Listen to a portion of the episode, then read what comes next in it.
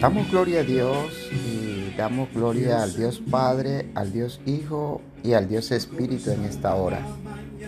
Y damos gloria a Dios por la nueva oportunidad que tenemos en este día de poder alabar y glorificar el nombre del que vive y reina por los siglos de los siglos. Poder elevar nuestra gratitud al saber que Dios se ha placido de darnos hoy una nueva oportunidad, un nuevo camino a una verdadera esperanza en Cristo Jesús. Y quiero hablar hoy de la condición del corazón. La palabra de Dios eh, en Proverbios, en el capítulo 4, verso 23, dice, de sobre toda cosa guardada, guarda tu corazón, porque de él mana la vida. Y de acuerdo a la condición de nuestro corazón, así será nuestra forma y nuestra manera de vivir, de pensar y de actuar. La palabra de Dios nos habla de que tú y yo debemos tener una condición de libertad en nuestro corazón Tener un corazón libre para escuchar la voz de Dios. Corazón libre para poder nosotros ser apercibidos de lo que Dios quiere que tú y yo podamos hacer. Hebreos capítulo 3, verso 7 dice, por lo cual, como dice el Espíritu Santo, si oyeres hoy su voz, no endurezcáis vuestros corazones como en la provocación en el día de la tentación en el desierto. Wow. Dice el Espíritu Santo que si oímos la voz de Dios, no hagamos como hizo el pueblo de Israel en el desierto, en el momento de la provocación, cuando provocaron a Dios en el desierto ¿Por qué provocaron a Dios? Porque después de haber visto tantos milagros, tantas señales y tantos prodigios, ellos quisieron volver atrás. Ellos anhelaron lo que estaba atrás. Y ellos refunfuñaron de lo que Dios les tenía hacia adelante. Mira, hay características en un corazón endurecido. Y la primera característica de un corazón endurecido es que no obedece a Dios. Que hoy nosotros podamos abrirnos a la obediencia en Cristo Jesús para obedecer todos los designios y todos los mandamientos que Dios ha establecido para nuestras vidas. Éxodo 7 dice que Faraón endureció su corazón para no obedecer la voz de Dios a través de Moisés y de Aarón. La segunda característica de un corazón endurecido es que el corazón endurecido no cambia a pesar de haber sido librado de las circunstancias.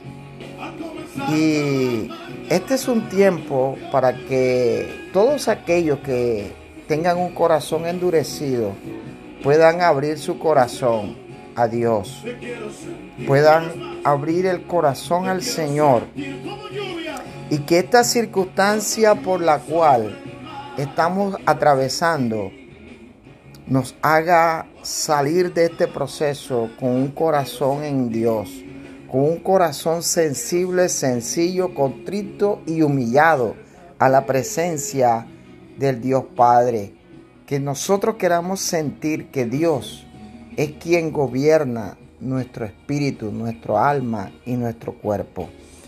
Eso fue lo que pasó en el capítulo 8 del libro de Éxodo con Faraón. Que Faraón cuando pasó la prueba, o cada vez que pasaba una de las pruebas, de las plagas, se arrepentía pero cuando pasaba la prueba, nuevamente endurecía su corazón a la voz de Dios. Y la tercera característica que te quiero hablar hoy de un corazón endurecido es que el corazón endurecido no reconoce el dedo de Dios. ¿Qué es reconocer el dedo de Dios? Es reconocer el poder. Reconocer el poder de Dios. Reconocer el poder de Dios en nuestra vida. Reconocer el poder de Dios en la creación. Reconocer que hay poder en Dios ayer, hoy y por los siglos de los siglos. Lo que Él hizo en el desierto, Él lo puede hacer hoy. Lo que Él hizo con Faraón, lo puede hacer hoy y lo va a hacer cada vez que sea necesario, con tal de librar el corazón del hombre, con tal de sacarte de la condición donde por mucho tiempo quizás has estado. La condición del corazón endurecido no lo deja ver, no lo deja avanzar, no lo deja ser libre para amar, para ayudar, para profesar al Señor Jesús como Rey y como Señor, porque el pueblo de Dios había endurecido en su corazón, porque de labios adoraba al Señor, pero el corazón estaba lejos de Dios. ¿Por qué? Porque un corazón que está en las manos de Dios es un corazón que obedece, es un corazón que cuando es librado de las circunstancias es un corazón que cambia. Y realmente es un corazón que reconoce el poder de Dios. Realmente, ¿cómo vamos nosotros a caminar de aquí en adelante? Sabiendo que hoy estamos en un tiempo donde todo lo que está aconteciendo, Dios lo ha permitido. Dios está al control de toda circunstancia, de toda situación.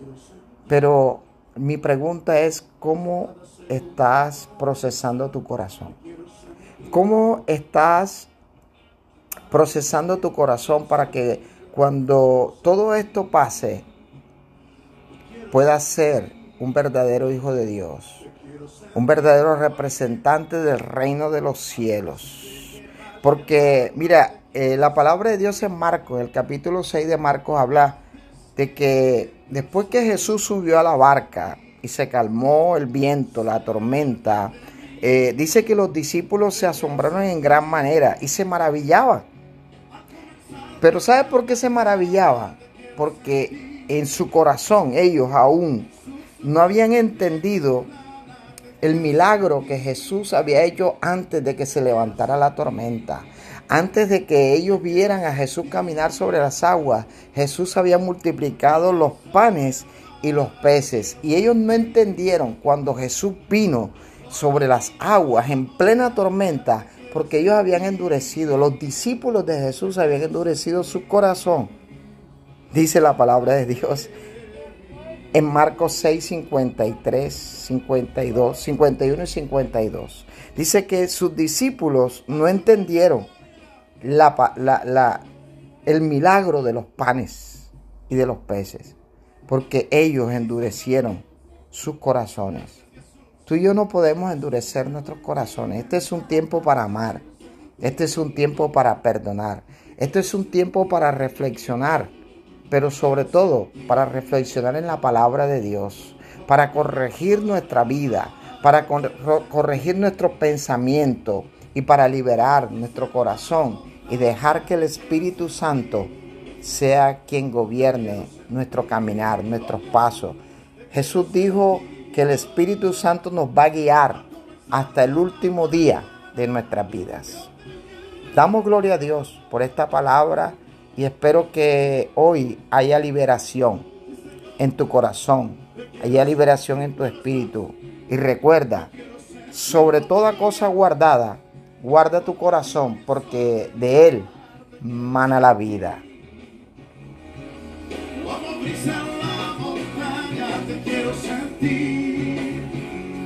quiero sentir